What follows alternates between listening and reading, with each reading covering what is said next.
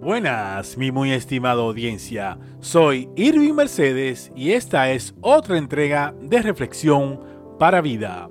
Agradecemos todo el apoyo que siguen dándonos para que estas entregas salgan al aire. Nuestro tema de hoy será aplicando versículos bíblicos en cuatro pasos. Si lo pones en práctica, tu vida será transformada por el poder de Dios a través de Jesucristo y el Espíritu Santo. Hoy iniciaré con la siguiente pregunta. ¿Has leído versículos bíblicos y no has podido aplicarlo a tu vida? Si te ha sucedido esto, quédate atento que en esta entrega estaremos mostrando cómo hacerlo. Como recordarás, en la entrega Cuatro Pasos Sencillos para leer la Biblia, el paso número uno era orar. Podemos hacerlo de la siguiente manera. Padre amado, gracias por permitirme estudiar tu palabra. Perdóname cualquier acción realizada que no fuera de tu agrado.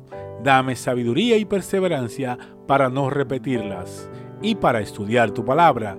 En el nombre de tu Hijo Jesucristo. Amén y amén. Esta es una forma sugerida, pero puedes usar la que Dios te ponga en tu corazón. En el paso número 2 debo de seleccionar el versículo después de orar y estudiar constantemente la palabra de Dios.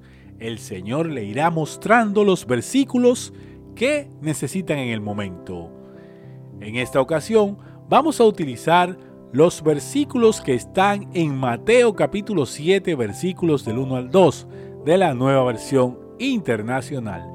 Jesús dijo, no juzguen a nadie para que nadie los juzgue a ustedes porque tal como juzguen, se les juzgará, y con la medida que midan a otros, se les medirá a ustedes.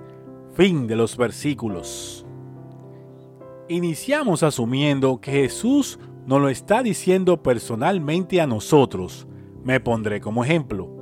Irving, no juzgue a nadie para que nadie te juzgue a ti, porque tal como juzgues, te juzgarán, y con la medida que midas a otros, te medirán a ti. Con este ejemplo, no pretendo cambiar lo escrito en la Biblia, sino que me lo estoy aplicando o poniéndolo en práctica a mi vida. Continuando con el paso número 3, que es escribir en un papel o teléfono inteligente estos versículos con nuestro nombre y colocarlo en un lugar visible, con el objetivo de que cuando quiera juzgar, me acuerde de los versículos. Y el paso número 4 es repetir hasta fijar estos versículos en nuestra mente y ellos nos confronten en momentos que intentamos juzgar. Si aplicamos estos sencillos pasos a nuestra vida, Dios nos irá transformando a través de su palabra. Esta es la única forma de cambiar te reto a hacerlo y cuando comiences el proceso de transformación, déjanos tus comentarios. Oremos. Padre amado, hoy rindo mi vida y vengo arrepentido de todos mis actos que no te agradan.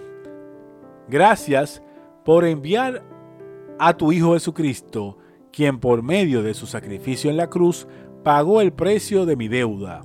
Reconozco que Él es la única vía para llegar a ti Ayúdame a ser la persona que tú quieres que yo sea.